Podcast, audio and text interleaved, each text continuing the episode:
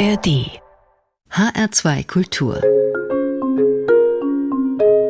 Jazz and More Mit Jürgen Schwab am Mikrofon. Guten Abend und herzlich willkommen zur ersten Ausgabe von Jazz and More im neuen Jahr. Ich hoffe, Sie sind gut reingekommen. Im Januar letzten Jahres ging Michael Reis ins Studio, um ein Soloalbum aufzunehmen, das jetzt vor kurzem mit dem Titel For a Better Tomorrow erschienen ist. Auf ihm beweist der luxemburgische Pianist einmal mehr, dass er ein Meister der Innerlichkeit und der fein ausgehörten Tongebung ist. Es endet mit einer wunderschönen Interpretation des Bob Dylan Songs Chimes of Freedom.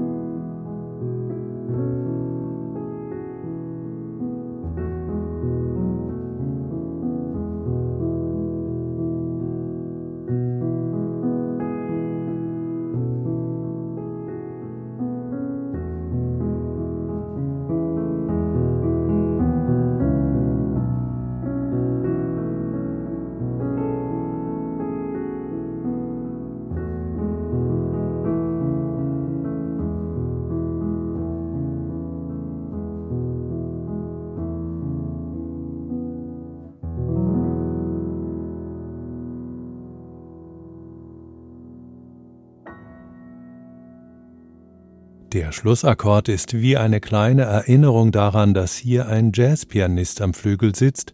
Ansonsten spielt Michael Reis eigentlich nur den Song von Bob Dylan, aber wie? In seinem beseelten, warmen Klavierklang möchte man geradezu versinken.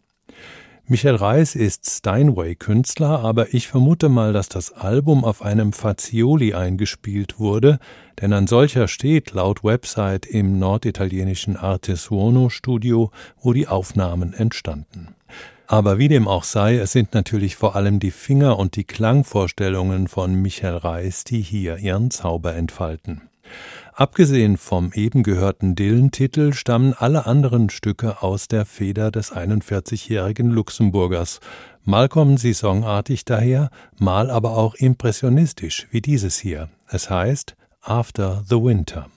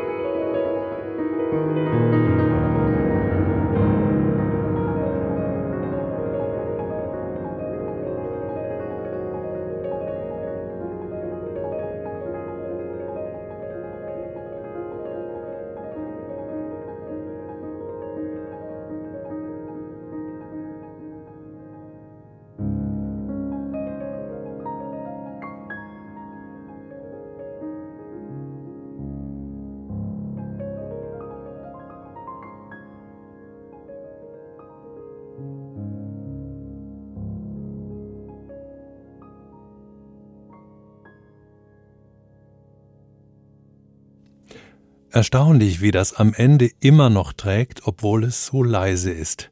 Bis zum Ende dieses Winters müssen wir uns noch etwas gedulden, aber After the Winter gibt uns schon mal einen schönen Vorgeschmack darauf. Selten wurde das Frühlingserwachen der Natur so musikalisch eingefangen wie hier von Michael Reis. Sein Klaviersoloalbum For a Better Tomorrow macht die Welt schon jetzt ein bisschen besser, einfach dadurch, dass es existiert. Auch die nächste Platte feiert die leisen Töne und das, obwohl sie von einem Trompeter stammt. Das ist meine Reaktion auf den Information Overkill, sagt Ambrose Akinmusiri, und dass sein Album das Bedürfnis spiegele, einen sicheren Raum zu schaffen. Dafür lud Akinmusiri den schon lange von ihm bewunderten Gitarristen Bill Frisell ins Aufnahmestudio ein.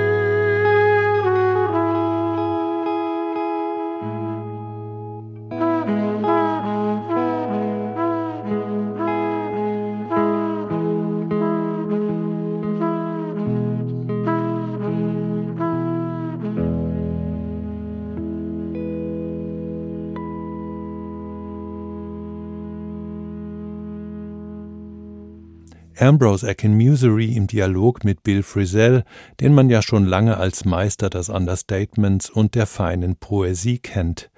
Aber auch der Trompeter enthält sich hier jeglicher improvisatorischer Höhenflüge, nimmt sich zurück und lässt so eine minimalistische Klangwelt von karger Schönheit entstehen, die vom dritten Mann der Besetzung, dem Schlagzeuger Herlin Riley, ebenso sparsam grundiert wird.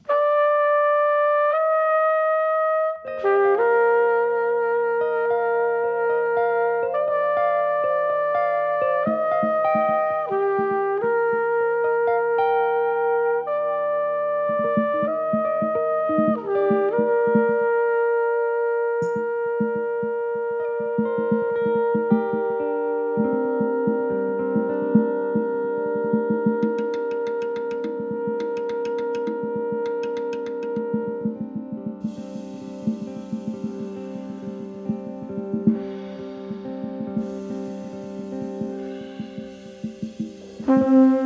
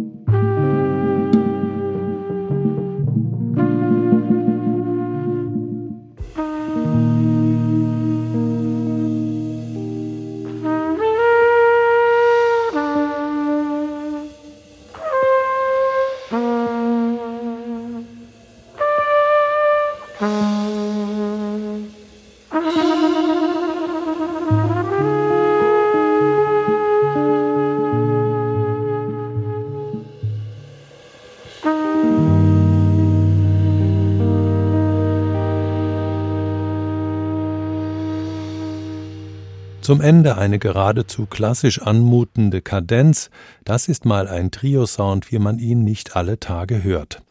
Ambrose Akin Musery gelingt es im Trio mit Bill Frisell und Herlin Riley aus weniger mehr zu machen. Owl Song heißt das poetisch zarte Album, mit dem der Trompeter sein Debüt beim Non-Such Label gibt und eine bisher unbekannte Seite seiner musikalischen Persönlichkeit offenbart. Zum Schluss dieser Ausgabe von Jazz and More bleiben wir zwar bei der Trompete, erweitern die Besetzung aber aufs typische Quintettformat.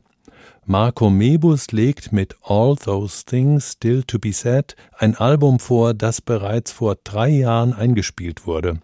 Kurz vor der Corona-Pandemie, die damals natürlich die geplante Release-Tour verhinderte. Schön, dass der Trompeter das Album jetzt doch noch veröffentlicht. In seinem Quintett spielen noch der Saxophonist Julius Gavlik, Pianist Felix Hauptmann, Bassist Yannick Thiemann und Jan Philipp am Schlagzeug. All Those Things Still to Be Said ist bei Rosenau Records erschienen. Das war Jazz and More an diesem 2. Januar 2024. Die Playlist mit allen Titelangaben finden Sie wie immer im Netz unter hr2.de. Dort und in der ARD Audiothek können Sie diese Sendung außerdem noch 30 Tage als Audio on Demand nachhören oder weiterempfehlen. Danke fürs Zuhören, sagt Jürgen Schwab.